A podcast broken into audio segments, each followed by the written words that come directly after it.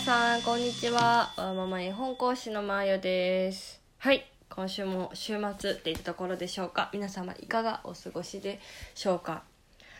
気がついたらもうねオリンピック間近なんですね。1ヶ月前ってとこですね。えー、と私もね、えっと、実は東京オリンピックのチケット抽選に応募して抽選に当たって行く気でした。去年まではね。あ去年？うんとそうですね。去年開催の時は。ただやっぱりこのコロナ禍っていうところと東京に行くっていう危険東京に行って、えっと、もし感染してしまった方のリスクを考えるとちょっと厳しいあの無理かなと思うところとうん本当はやっぱね娘に見させたいなと思う。直接、ね、見るいい機会だったので見させたいなと思ってたんですけどちょっとそれは無理かなと思ったのでうんえっと払い戻ししました。行かれる方はいらっしゃるかなと思います。あのー、個人個人の管理だと思いますしなん行く行かないこの人行ったんだ行かない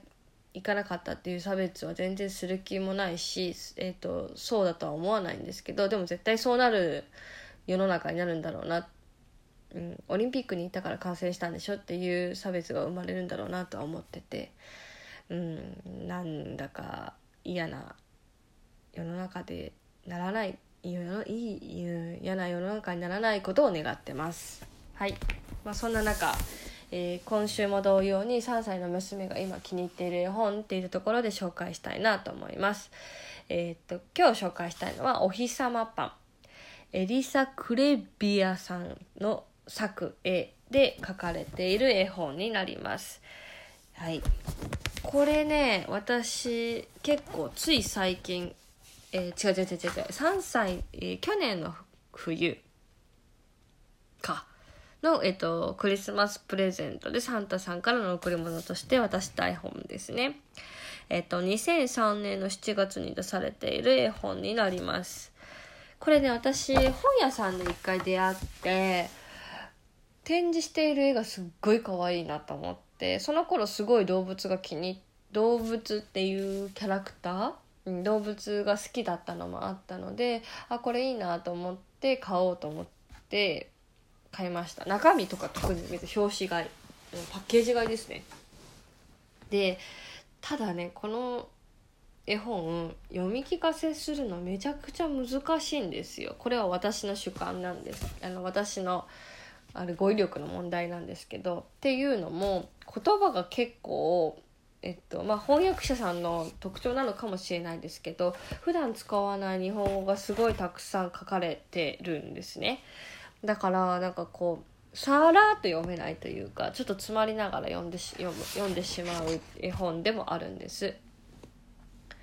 で、えっと、雪の表現だったり風の表現だったりっていうのがその擬音語で書かれてるんですけどなんかそこもまた新しい私の中ではあこういう表現あるんだなっていう新鮮さもありつつ、